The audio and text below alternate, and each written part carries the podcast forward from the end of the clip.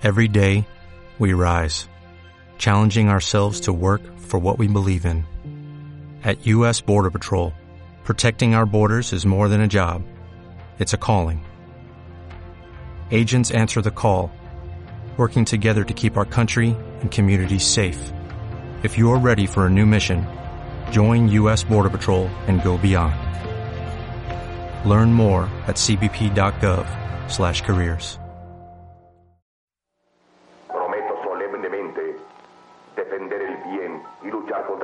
y la maldad.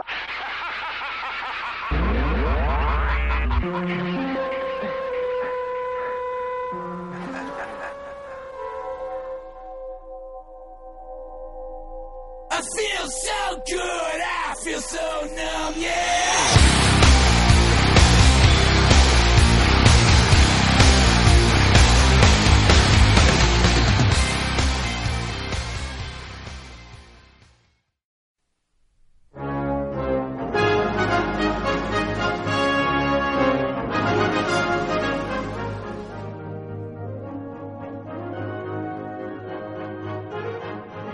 Muy buenas noches a todo mi amado público.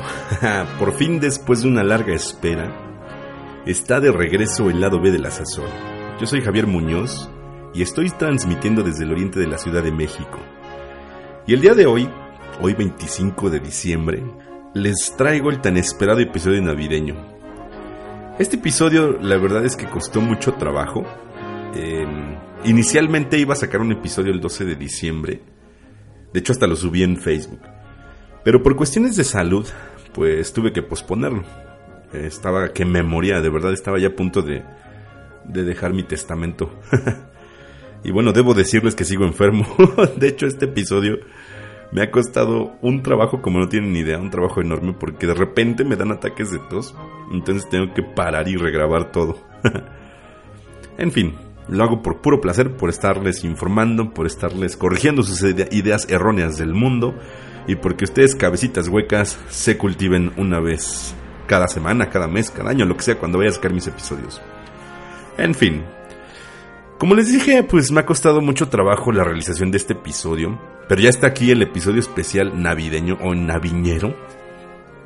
Y antes de pasar al tema como tal, pues ya es costumbre que yo les agradezca a cada una de las personas que han puesto su granito de arena para que este podcast esté en el lugar en el que está.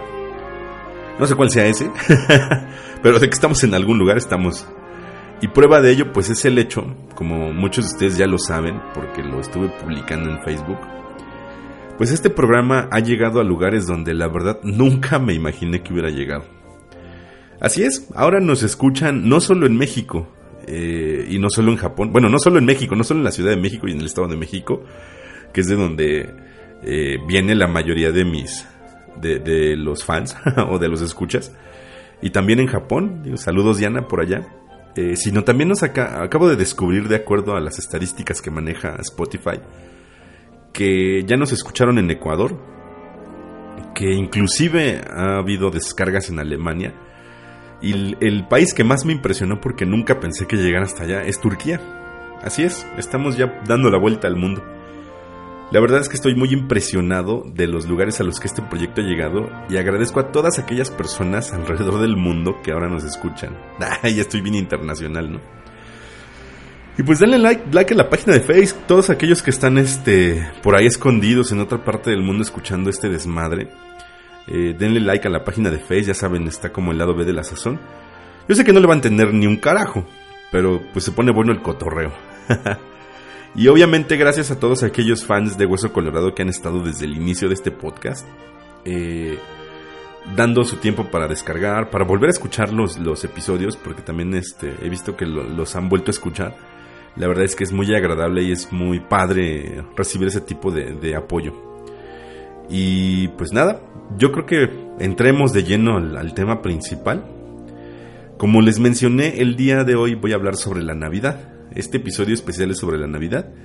Ya por ahí este sacaremos el episodio anterior que era este sobre mestizaje gastronómico, pero como pues se me vinieron encima los tiempos, ya luego luego vamos a este a tratar de Navidad. Así que pues en estas fechas iniciando diciembre la mayoría de las familias de todo el mundo cumplen con un ritual yo creo que casi sagrado, ¿no? Eh, comienzan a colocar y a adornar en un árbol de Navidad. De hecho, algunos locos lo empiezan a comprar y adornar por ahí de, de noviembre. O sea, no dejan ni siquiera que se acabe Día de Muertos y ya están esperando la Navidad, ¿no?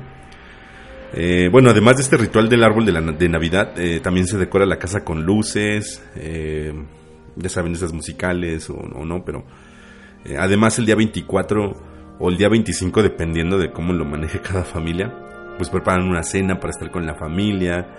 En algunos casos hay intercambio de regalos. Y en general, pues estas fechas se realizan o se celebran para prepararnos para el fin de año, ¿no? Pero, ¿cuál es la esencia, cuál es la base, el fundamento de esta, de esta tradición? Pues en el, en el imaginario popular se tiene la creencia de que en estas fechas nació Jesucristo. Nació Jesús, Cristo, Jesucristo, como quieran que le llamen ustedes. Pero, ¿qué hay de cierto en ello? ¿Qué onda con la cena de Navidad? ¿De dónde salieron estas, todas estas tradiciones?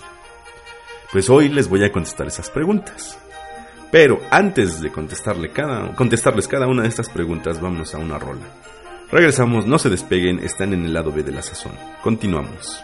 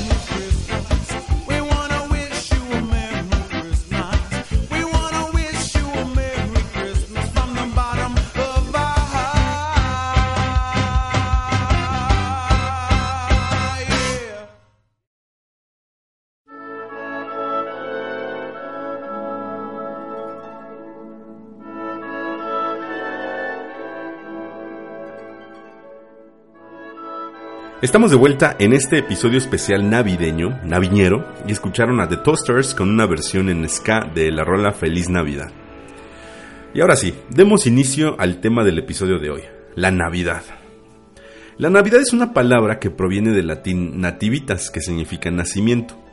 Y esta es una de las festividades más importantes de la religión cristiana y católica, pues en esta fecha se celebra el nacimiento de Jesús, quien según la tradición de estas religiones pues es el Mesías, es decir, el Salvador, el enviado por Dios para el perdón de los pecados. Esta celebración tan conocida en el mundo entero pues tiene diferentes fechas que se relacionan con el festejo. Tenemos así, por ejemplo, en México las posadas, que inician días antes de Navidad, y estas representan el tiempo que María, embarazada de Jesús y José, pues pasaron buscando un lugar donde descansar antes de tener a Jesús. Tenemos también la Nochebuena, el 24 de diciembre, que representa el momento previo al alumbramiento de Jesús por María. Obviamente tenemos el 25 de diciembre, día del supuesto nacimiento de Jesús. Aunque otras religiones eh, cristianas o, o de la misma rama celebran otros días y meses, algunos en enero, etc. Pero, ¿dónde se origina el festejo navideño que conocemos actualmente? Inicialmente, pues hay que partir del hecho de que la celebración del 25 de diciembre, como el día del nacimiento de Jesús, no tiene ningún rigor histórico, ¿eh? Pues en primer lugar, ninguna, en ninguna parte de la Biblia se menciona la fecha exacta del nacimiento de Jesús y, digan que me la aventé, este, denme crédito porque me la aventé completa. Además, no existen registros históricos ni arqueológicos que hablen de Jesús obviamente aparte de la Biblia. Eh, y mucho menos va a haber registros históricos de su nacimiento si no se habla de su vida. Algunos historiadores eh, y algunos teólogos han especulado sobre la posible fecha del nacimiento de Jesús y algunos lo sitúan en marzo, otros en abril, otros en septiembre, otros en mayo, en fin. La cantidad de información que pueden consultar al respecto la verdad es que es muy interesante y muy vasta. Denle una checada, no se van a arrepentir. Pero entonces, ¿cómo fue que llegamos a celebrar el 25 de diciembre como la Natividad de Cristo? Pues fíjense que la respuesta es por demás interesante. Al igual que otras celebraciones como el Día de Muertos, como el Halloween, que ya traté en, este, en episodios pasados, pues la Navidad tiene un origen en las celebraciones paganas. En este caso de los pueblos romanos, y los procesos de sincretismo que para que la religión cristiana tuviera éxito, pues se hicieron con antiguas festividades. Para poder explicarles el origen de la Navidad tenemos dos festividades. Por un lado, las Saturnales, o el Festival de Saturnalia, y por el otro tenemos la celebración o el culto al Sol Invictus, un dios eh, que era el Sol, dios Sol. En primer lugar, las Saturnales, o el Festival de Saturnalia, estaba consagrado al dios Saturno y se celebraban del 17 al 23 de diciembre. Eh, en sus más remotos orígenes, las Saturnales pues celebraban la finalización de los trabajos del campo, ya sea cosecha, siembra, etc. Eh, y pues una vez que se terminaban estos trabajos del campo, cuando toda la familia este, campesina, incluidos los esclavos que llegaban a tener, terminaban todas sus tareas, pues tenían ya tiempo para descansar. Tenían tiempo para, para el descanso y el ocio. Eh, el día de esta celebración empezaba el 17 de diciembre y se hacía una consagración al templo de Saturno, eh, en un foro romano. Pero esta festividad era tan apreciada por el pueblo, por unas cosas que les voy a explicar más adelante, que de forma no oficial se festejaba también a lo largo de otros días, incluido hasta el 23-24 de diciembre. Eh, esto fue inclusive eh, añadido o, reafirmado por emperadores romanos como César, Calígula o Domiciano, que al final hicieron que la fiesta durara siete días, un ciclo de siete días. Eh, entonces, esta celebración se hizo, digamos, una de las más importantes de Roma. Y lo que mm, implicaba esta fiesta, les voy a leer una, una de las eh, evidencias documentales que se tiene de esta fiesta y cómo es que la veía el, el, el pueblo romano. Digamos que era como un decreto. Y ahí les va. Dice, que nadie tenga actividades públicas ni privadas durante las fiestas, salvo lo que se refiere a los juegos, las diversiones y el placer. Solo los cocineros y los pasteleros pueden trabajar. Que todos tengan igualdad de derechos, los esclavos y los libres, los pobres y los ricos. No se permite a nadie enfadarse, estar de mal humor o hacer amenazas. No se permiten las auditorías de cuentas, a nadie se le permite inspeccionar o registrar la ropa durante los días de fiestas, ni practicar deportes, ni preparar discursos, ni hacer lecturas públicas, excepto si son chistosos y graciosos, que producen bromas y entretenimientos. Como ven. esta festividad era muy, muy padre.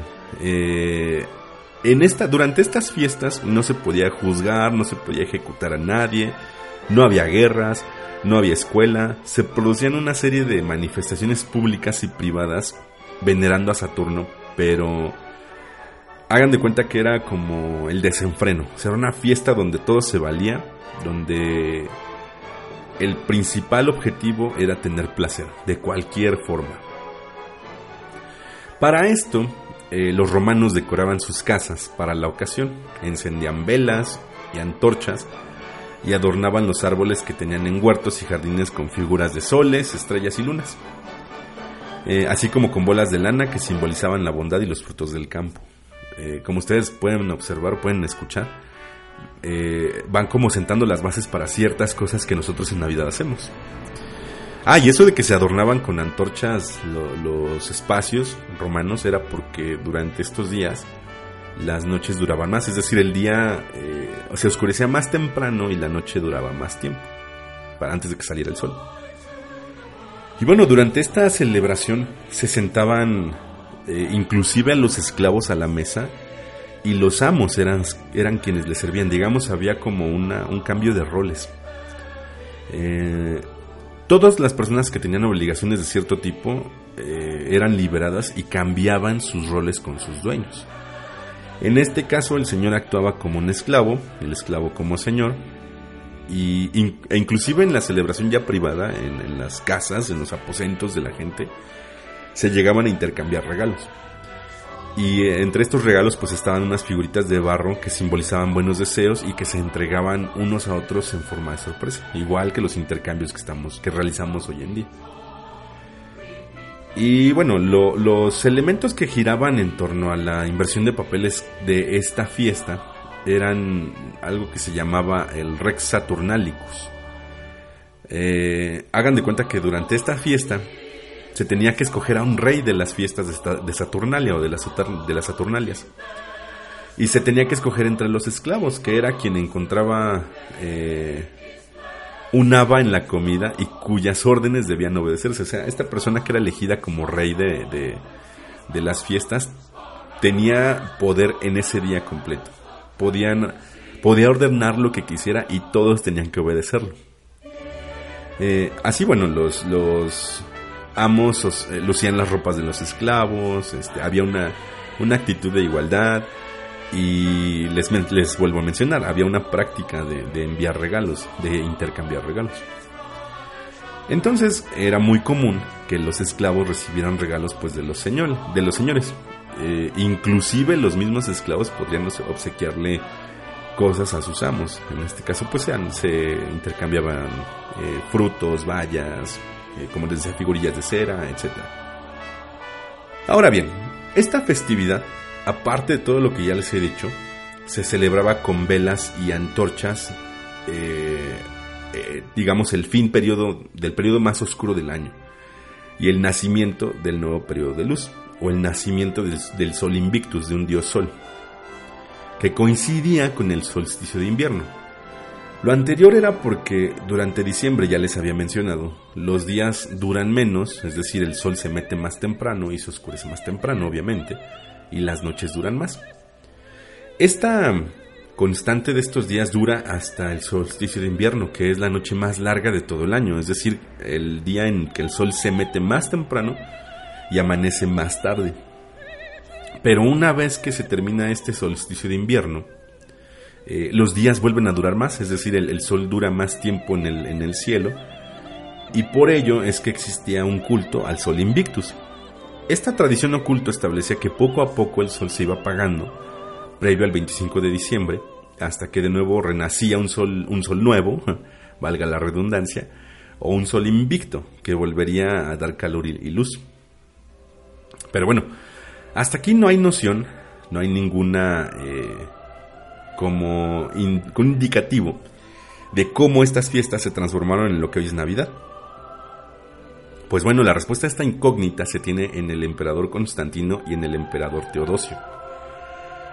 Durante el siglo IV, los cristianos fueron perseguidos, pero al mismo tiempo su estructura eh, organizacional y la cantidad de, de cristianos pues iba aumentando y se iba haciendo más específica hasta ser una población importante en Roma. Había muchos cristianos ya en Roma.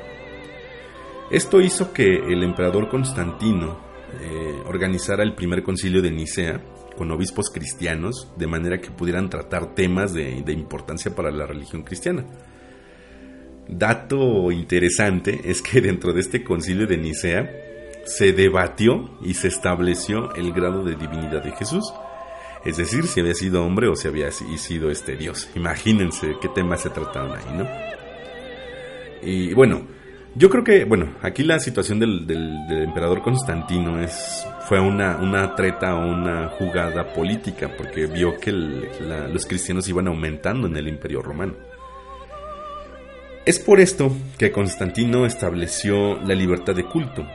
Es decir, que anteriormente los cristianos eran perseguidos, eran este, el culto al cristianismo estaba prohibido. Entonces, eh, Constantino estableció la libertad de culto y posteriormente Teodosio I, me parece, estableció el cristianismo como la religión oficial del imperio de Roma y decidió que se iba a prohibir el culto a los demás dioses. Imagínense el cambio, ¿no? Aquí. Eh, entonces es en estos periodos que la religión cristiana comienza a permear ya en la vida de los romanos y a extenderse por todo el mundo. Sin embargo, este proceso estuvo lleno de elementos curiosos de sincretismo. Anteriormente el nacimiento de Jesús no era objeto de atención, es decir, les valía madres a todos, porque obviamente era más importante la muerte y la resurrección de Jesús. Sin embargo, como estrategia para poder ampliar la influencia del cristianismo en la sociedad romana o, en las sociedades cualesquiera que fueran, pues se comenzaron a sincretizar festividades paganas con elementos cristianos. Y es aquí que Constantino, que era sumo sacerdote en el culto al Sol Invictus, es decir, todos los emperadores eran los sacerdotes del, Sol Invictus, del dios, por la importancia que tenía. Entonces Constantino decretó que ese día, el 25 de diciembre, fuera también una, una jornada de descanso y de mm, oportunidad para los cristianos para que pudieran adorar a su Dios. Entonces en el año 300 y cacho, 320, 321, Constantino legalizó el cristianismo, es decir, lo hizo ya este eh, abierto, podían ejercer su fe cristiana en donde quisieran, en la parte de Roma, tenían libertad de organización, etc. Y entonces declaró que el día del nacimiento del sol Invictus, del sol invencible, tenía que ser considerado como una nueva fiesta cristiana para celebrar el nacimiento de Cristo. Y con estas tácticas no se alteraba el calendario romano y aparte las tradiciones paganas se fueron adaptando al cristianismo.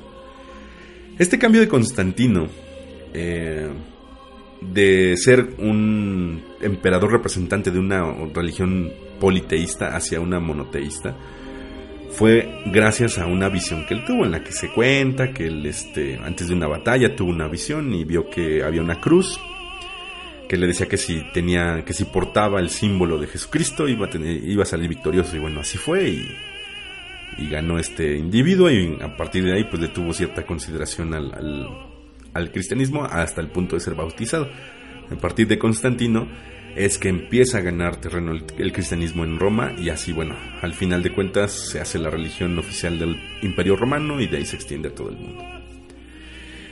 Eh, en el año, igual en el siglo IV, el Papa Julio I reconoció oficialmente el 25 de diciembre como la fiesta de la Natividad, palabra que fue deformando y que llegó hasta el final a Navidad. Eh, el 25 de diciembre se emplaza como fecha del nacimiento de Cristo al elevarlo a la calidad que anteriormente tenía el Sol Invictus, como les estaba diciendo. Es decir, la de la luz que viene a liberar al mundo de la oscuridad. Como ven, ¿eh? A mí se me hace bastante interesante. Son cuestiones históricas muy, muy, muy tremendas que pueden analizar en internet y leyendo algunos libros y neta que se encuentran cosas muy chidas. Y bueno, como pueden observar, los elementos que observamos hoy en día tienen sus orígenes de una u otra forma hace siglos, en cuestiones que pareciera que no tienen nada que ver, ¿no? No son, no, o sea, la Navidad como ustedes la conocen no fue instaurada así de, desde de la nada, ¿no? Desde los primeros momentos del cristianismo. vienen de elementos, de culturas, de mezclas interesantes. Pero ¿de dónde vienen aquellos otros elementos de la Navidad? ¿De dónde vienen las luces? ¿De dónde viene el árbol? ¿De dónde viene el pavo? Pues bueno, no se despeguen, que después del corte les hablaré sobre los orígenes del árbol de la Navidad y de la cena navideña. Regresamos en un momento.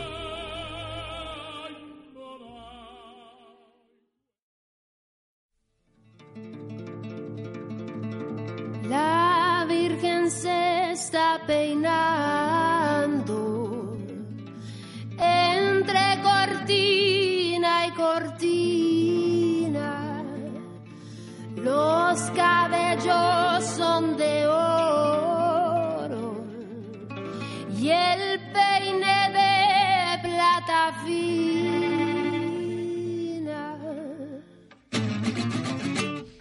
Pero mira cómo beben los peces en el río. Pero mira cómo beben por ver a Dios nacido. Beben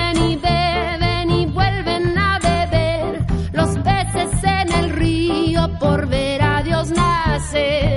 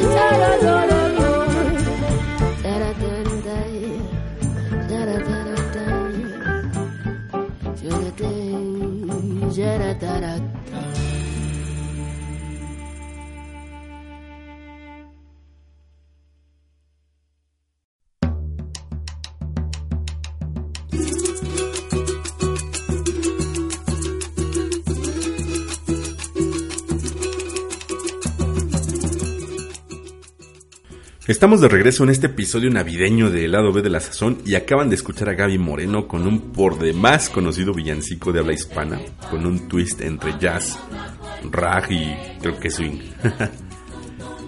Eh, los peces en el río, bastante sabroso en el tema yo creo. Y bueno, vamos a retomar el tema. Ya les hablé los, los orígenes de la Navidad, espero que no se hayan enredado con toda la explicación que les di. Eh, les decía. La Navidad tiene sus orígenes en las Saturnalias y en el culto al Sol Invictus. Pero, ¿de dónde caramba salen los otros elementos tan característicos de estas fechas? Bueno, inicialmente les voy a hablar del árbol de Navidad. Se dice que el árbol de Navidad, como casi todas las costumbres cristianas, eh, tienen un origen pagano.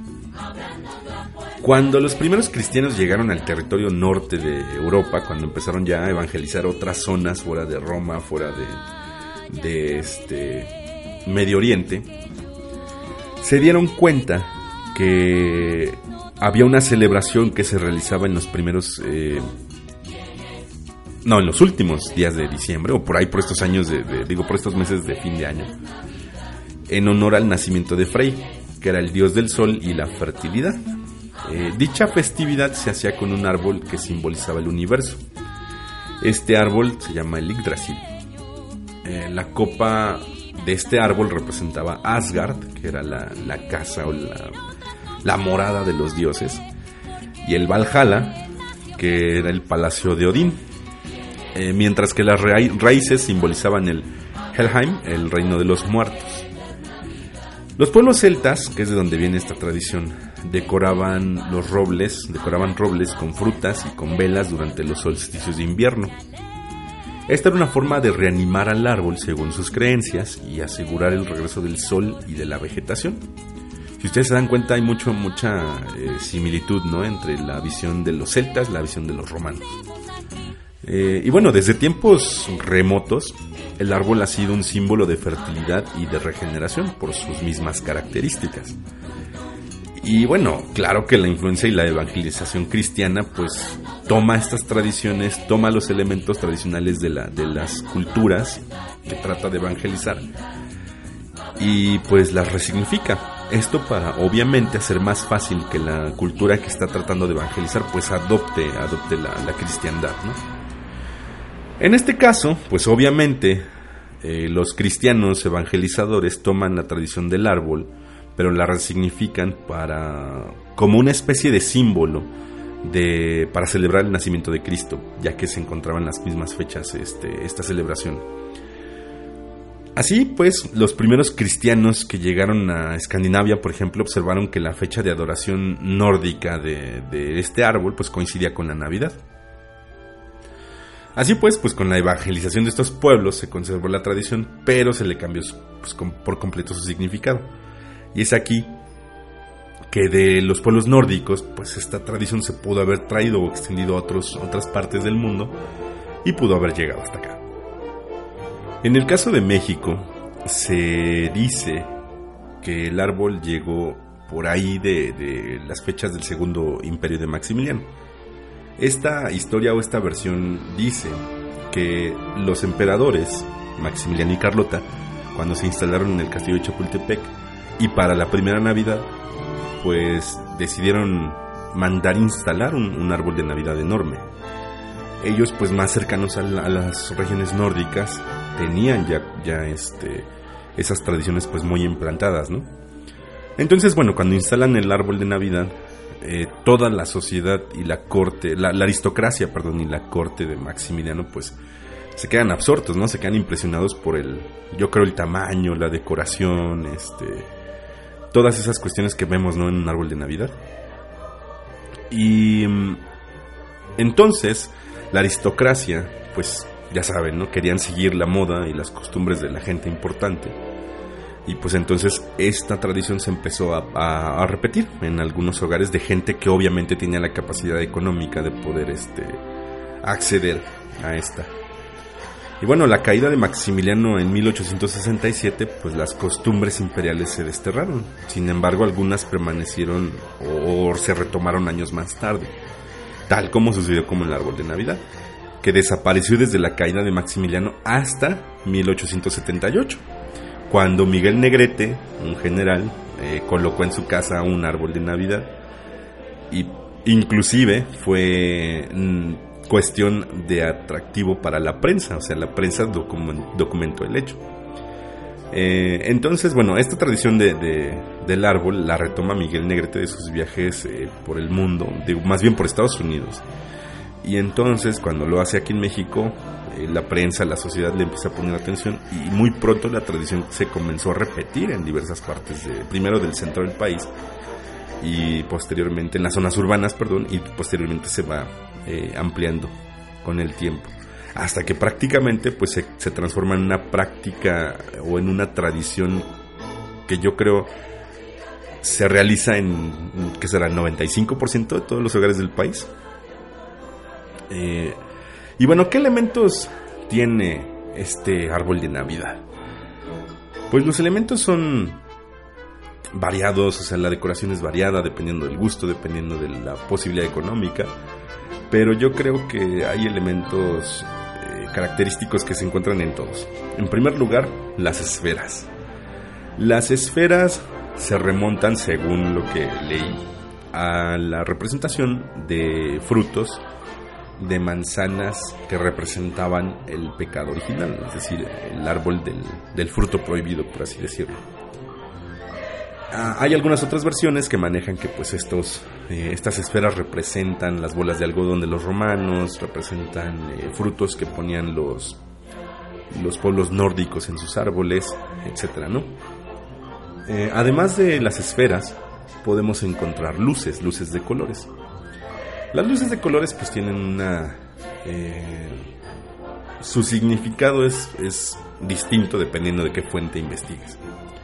Pero pues en algunos casos se argumenta o se dice más bien que las, las luces representan la, la luz de, de Dios, representan eh, purificación espiritual, etc.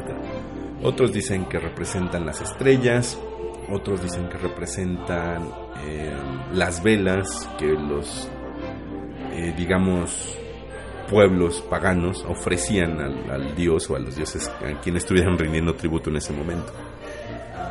Además de las esferas, de las luces, tenemos eh, una estrella en la punta. Esta estrella representa la luz de Dios, representa la sabiduría o también representa la estrella que siguieron los Reyes Magos para poder este, rendir tributo a Jesús una vez que nació. Y bueno, en el caso de los hogares españoles o con influencia española, como obviamente es el caso de México, un elemento muy distintivo que se pone a los pies del árbol es el, nacimiento, que es una, una escenificación, una representación eh, con figurillas de la tradición del nacimiento de Jesús, de aquella historia que narra que eh, durante mucho tiempo estuvieron vagando, buscando eh, esconderse de Herodes, lo que era María y José, que posteriormente estaban buscando un lugar donde descansar antes de dar a luz a, a Jesús. Entonces, eh, estos nacimientos pueden ser muy sencillos, que solamente muestran a, la- a lo que se llama la Sagrada Familia, que es Jesús, María y José, algunos, eh, a los Reyes Magos y algunos animales este, en, un, en un establo, ¿no? Hay algunos otros nacimientos que son muy, muy elaborados, muy, muy hermosos, la verdad, que narran inclusive hasta todo el, pasaje bíblico, ¿no? Desde el escondite en el desierto, desde la llegada a Belén, desde el nacimiento ya de Jesús, este, así muchas cosas. Entonces, estos son los elementos característicos del árbol de Navidad, o por lo menos de los, de los que podemos ver aquí, aquí en México, ¿no? Además de todo esto del árbol de Navidad, como es costumbre du- durante la Nochebuena, solemos preparar una cena cuyos platillos eh, varían dependiendo obviamente del país en el que estés, del estado de la república en el que te encuentres y hasta de la calle en la que uno se encuentre, ¿no? Sin embargo, en el, en el imaginario colectivo, la mesa se pone con un gran pavo al centro. Yo creo que el pavo es el, el alimento como por definición de esta fecha, ¿no? Pero ¿de dónde salió la idea de comer pavo en Navidad? El pavo, como es comúnmente conocido, es originario de México. Los aztecas lo conocen como guajolote. La palabra guajolote tiene varios significados. Yo he visto que, que le dicen eh, o que dicen que significa payaso de la selva, payaso de agua. Hay algunas versiones que, que lo sitúan como o que lo definen como gran monstruo, etc. Eh, este, esta especie animal, eh, les decía, era de, de México y específicamente eh, era consumido o era usado por los aztecas. Pero ellos no celebraban Navidad, obviamente. Al igual que ella, que, que otras culturas del mundo, los aztecas o las culturas prehispánicas también festejaban el solsticio de invierno y tenían festividades alrededor de estas fechas, como la- el regreso del dios Huitzilopochtli, este, y generalmente, pues estas festividades lo que enmarcaban era el nacimiento de un nuevo ciclo. Eh, a diferencia de nosotros, los aztecas eh, tenían una fiesta que se llamaba Panquetzalitztli, que era, eh, les decía, usada, o bueno, se conmemoraba, conmemoraba la victoria del dios Huitzilopochtli sobre la diosa de la luna, su hermana. Y no, no era común que se consumiera el pavo en esta fecha. No era una, de hecho no era un animal que se usara para celebraciones. Sin embargo, el ave fue introducida a los españoles durante su conquista. Cuando ellos lo vieron, la nombraron gallinas de la tierra, me parece, o gallina de Indias. Y pues más tarde le dieron el nombre de pavo. Debido a su parecido con los pavos reales que ya habían conocido en otros lugares del mundo. Eh, de esta manera, la gastronomía euro- europea se vio enriquecida con, el, con la introducción de un guajolote. Eh, además, eh, al ser un nuevo y exótico producto de, de lo que ellos llamaban las Indias, pues adquirió cierta relevancia y entonces se situó entre animales que solo podían consumir personas adineradas o comerciantes en fechas especiales. Y aquí en México, por ahí del 1520 y tantos, Fray, Pedro, eh, Fray Pedro de Gante tuvo la idea de feste- festejar la primera Navidad aquí en México, junto obviamente con los indios que ya habían sido evangelizados. Eh, esto se hizo, como lo he mencionado a lo largo de varios episodios, a manera de sincretismo. Fray Pedro de Gante observó que eh, la Panquetzalistli, la festividad de Huitzilopochtli, caían en la misma fecha que la, o caía más bien en la misma fecha que la Navidad. Eh, entonces, con este cambio, con esta celebración, no sería tan difícil de convencer a la población prehispánica de adoptar la, la Navidad o de adoptar la religión en lugar de sus festividades este, eh, idólatras, como decían ellos, ¿no? Entonces, bueno, en esta primera Navidad que se celebró no hubo pavo, pero con los años eh, se vieron sus ventajas en cuanto a tamaño, eh, podría alimentar una, una gran capacidad de gente. Además, debido a que el tiempo de engorda de este pájaro, de este, del guajolote, era mucho menor que en, el, que en casos como el de los patos, de los gansos, incluso de las gallinas. Y es por esto que se comenzaron a hacer eh, muy presentes los pavos, los guajolotes durante las fiestas de los fríos, eh, del invierno, pues. Y entonces la tradición empezó, no solo también por, por esta eh, cuestión de los aztecas o de Fray Pedro de Gante, sino también porque los colonos ingleses, los que llegaron a Estados Unidos en el Mayflower, eh, cuando llegaron aquí era lo que comían, era digamos este un platillo muy común, era lo único que pueden encontrar así digamos de manera sencilla. Entonces con el tiempo se volvió una, una costumbre que inclusive, bueno, ya muchos sabemos, la cuestión de la cena del Thanksgiving, del Día de Acción de Gracias en Estados Unidos, que la cena es un clásico pavo relleno, ¿no? Em, entonces, fíjense, primero la, la cuestión de los pavos en, la- en las cenas se hizo presente en Estados Unidos. Sin embargo, con el tiempo eh, y con esta cuestión de, de mm, convivencia cultural entre México y Estados Unidos, pues es que se, se retoma la tradición en Estados Unidos, pero a, México. Obviamente nosotros no tenemos un día de acción de gracias, pero tenemos una celebración cercana, entre comillas, a esas fechas que es la Navidad. Y es entonces cuando por ahí de los años 40, eh, sí, no, creo que no. bueno, se fue extendiendo pues la, la- el consumo de pavo y, y es que lo llegamos, lo llegamos a tener aquí hasta, hasta nuestras fechas en la mesa. Eh, otra historia, mm, digamos, interesante sobre la cuestión de los pavos es que eh, los antiguos pobladores de México, las culturas prehispánicas, lograron no solo domesticar al guajolote, sino que además tenían en, en, en su idea que era un ave pues de cierta categoría y de un buen sabor. Eh, solo se consumían en, en fechas o en festividades importantes. Y entonces, bueno, cuando los conquistadores llevaron a cabo la evangelización en las celebraciones religiosas, pues consumían eh, o preparaban pavo para ofrecerlo a la congregación. Y al ser una celebración religiosa, pues empezó a ponerse de manifiesto que era algo importante, ¿no? De consumir. Y es posible que todas estas versiones juntas pues hayan llegado a propiciar lo que nosotros ahora vemos en una cena navideña. El pavo relleno, este...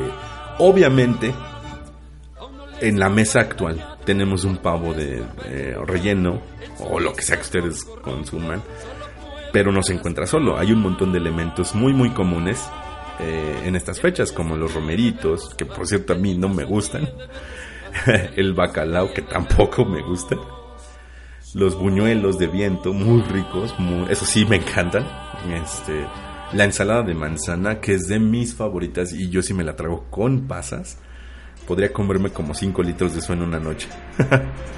O dependiendo del lugar, pues en el centro de la mesa podemos encontrar un buen pozole, podemos encontrar carne asada o lo que sea que preparen donde vives.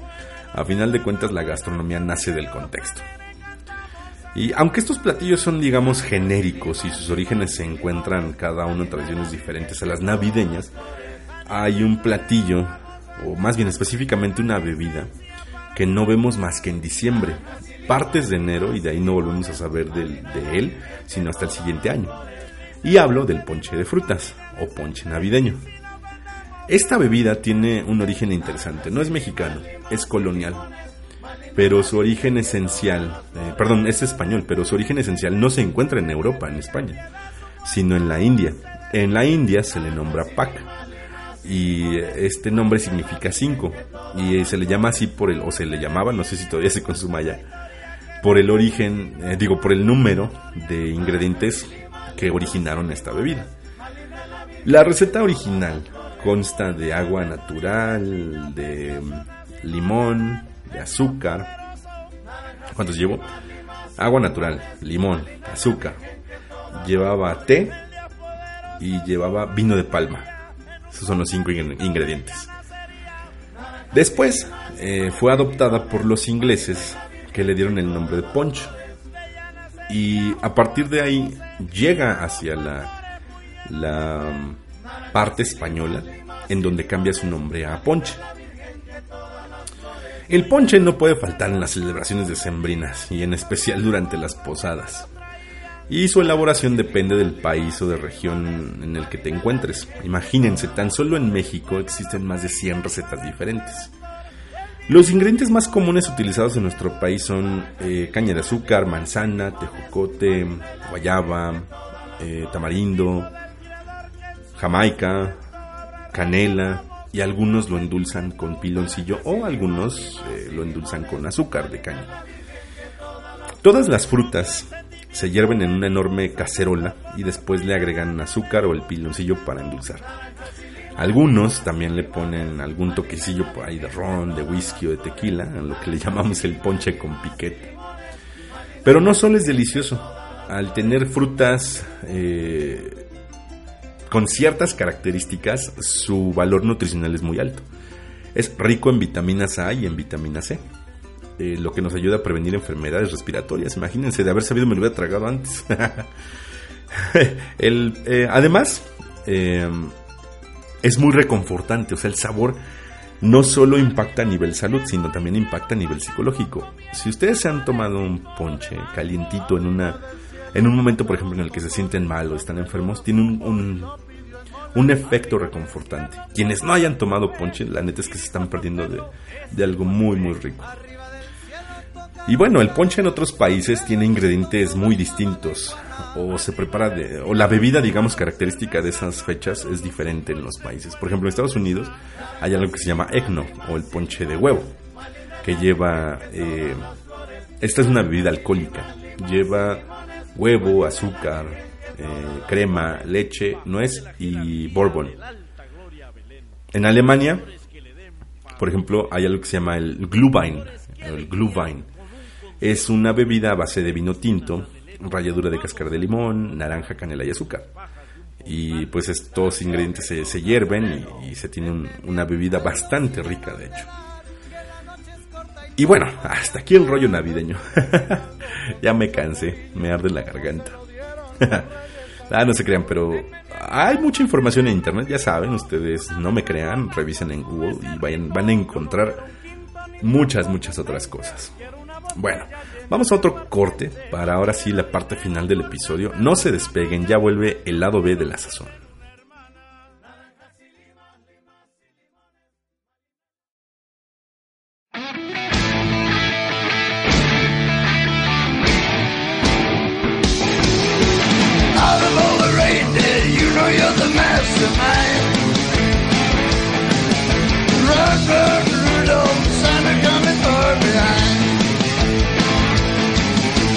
Run, run, Rudolph, Santa gotta make it to town.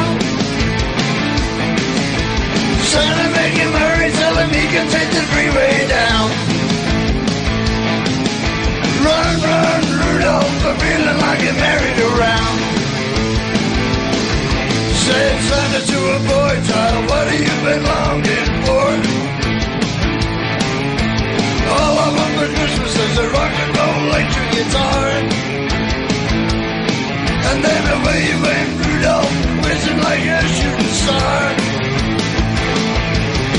Run, run, Rudolph, gotta make it to town. Make him hurry, tell him can take the freeway down. Run, run, Rudolph, we're feeling like a merry-go-round.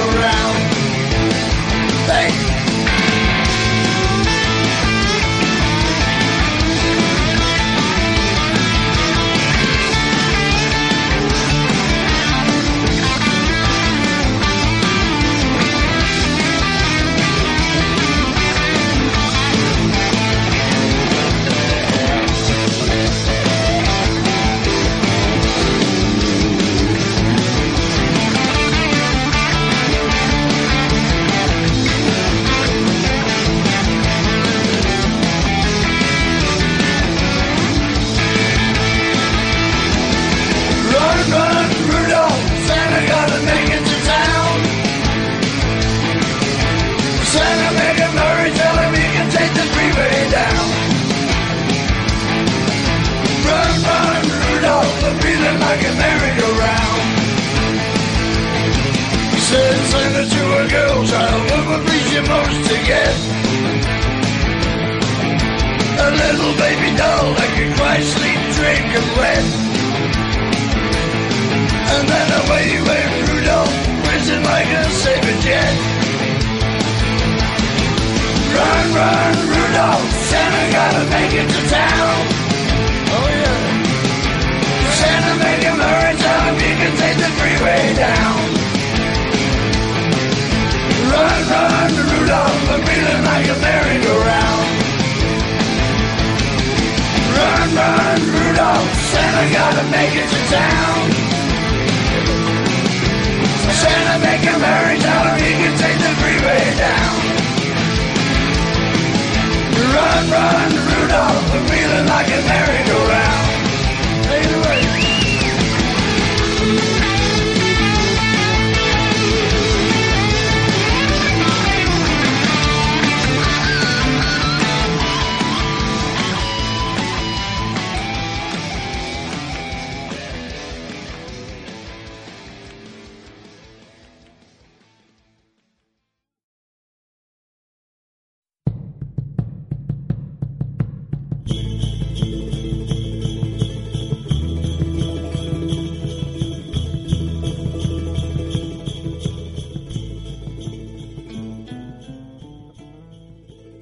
Estamos de regreso con la parte final del episodio especial naviñero. Lo que acaban de escuchar fue Run Rodolph Run con Lemmy Kilmister de Motorhead, Bill Gibbons y Dave Grohl. Una, una versión muy chida, a mí me gusta mucho. Y bueno, quiero iniciar esta parte final del programa agradeciendo una vez más a todos aquellos que se dieron el tiempo de escuchar el episodio anterior. Me costó mucho trabajo, pero fue muy, muy gratificante. Me encanta de verdad Día de Muertos y espero que este, este episodio navideño les haya gustado también. Y también agradezco a quienes han escuchado los anteriores. Mm, Como les mencionaba al inicio, siguen las descargas, siguen las escuchas y eso es, eso es muy padre de ver, la verdad. Y bueno, también agradezco a todos aquellos anónimos que nos escucharon en los países que ya les mencioné. La verdad es que eso me dejó impresionado, les repito. No me imaginaba que llegaríamos hasta allá. Ojalá eso, eso dejara más dinero, pero pues no se puede. Eh, bueno, quiero finalizar con, con una cuestión. Mm, vamos a ponernos un poco reflexivos, ¿no? Em, yo como tal no celebro la Navidad porque no soy creyente. Para mí no, no representa lo que representaría a nivel religioso. Sin embargo, yo creo que la Navidad eh, presenta una oportunidad. La Navidad, Año Nuevo, todas estas fechas representan una oportunidad como para hacer un balance, ¿no? Para hacer un balance de lo que hemos hecho, lo que hemos hecho bien, lo que hemos hecho mal.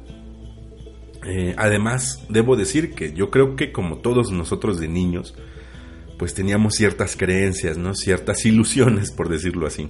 Yo recuerdo que para mí la Navidad pues era Santa Claus, regalos, cena, bla, bla, bla.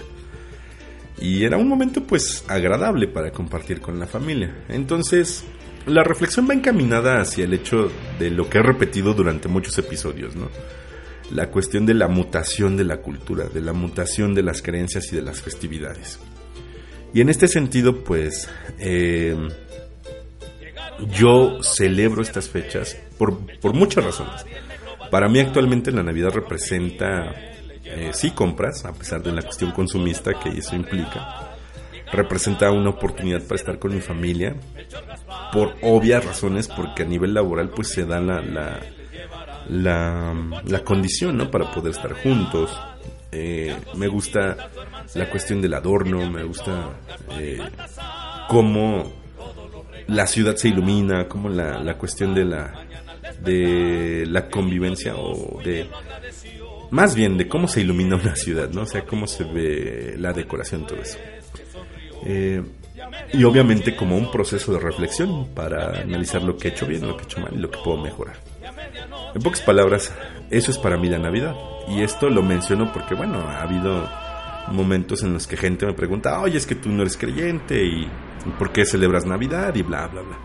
Este, en pocas palabras, mi reflexión, mis queridos radio escuchas, es para que dejen de estar chingando de por qué celebro la Navidad soy bien metalero y bien agnóstico.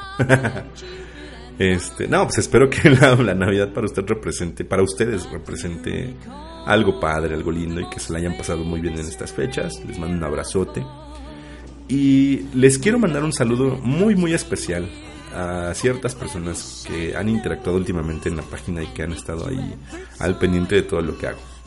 Este abrazo y este saludo especial va para Citlali Anselmo, eh, Citlali Anselmo, para Leo Vázquez, Alejandra Rentería, Mauricio Villegas, Candy eh, Loaesa, Nelly Karen García, Loida Álvarez, Lady González, eh, Ivette Ruiz, BRGJ, Tere Guadarrama, Sergio Muciño, Estela Abad, uno muy especial a Víctor Domínguez y a todos mis colegas y miembros del trabajo que me han llegado a escuchar. Ya sé, ya, con esto ya se pueden dar cuenta porque no trabajo.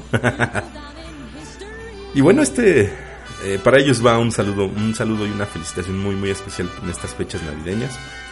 Gracias a todos, gracias a ustedes, a quienes no le han dado like a mi, a mi página de internet, por favor me pueden encontrar como el lado B de la sazón, denle like, créanme que ahí voy a poner algunas cosas, voy a subir otras cuestiones eh, como para contribuir, ¿no? Al episodio y que ustedes puedan informarse ya, este, bueno.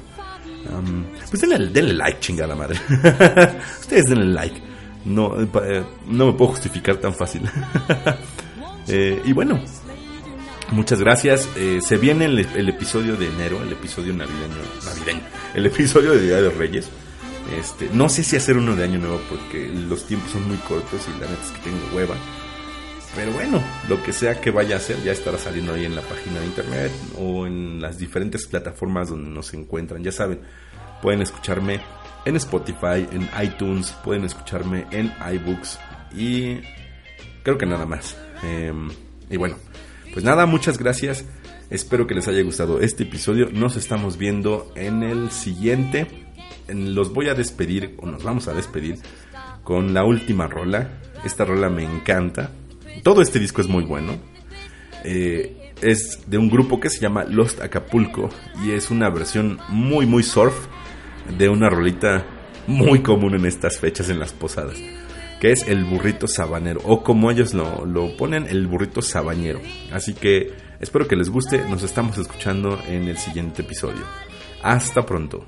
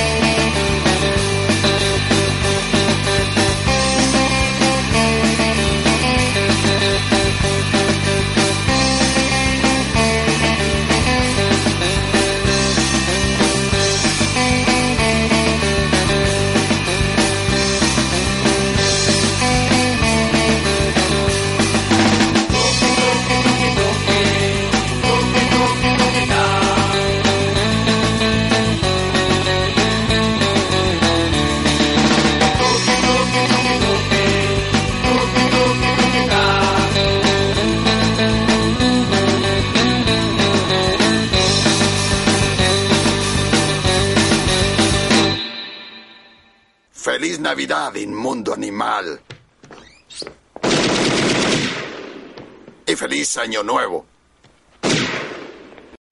O'Reilly Auto Parts puede ayudarte a encontrar un taller mecánico cerca de ti. Para más información, llama a tu tienda O'Reilly Auto Parts o visita oreillyauto.com.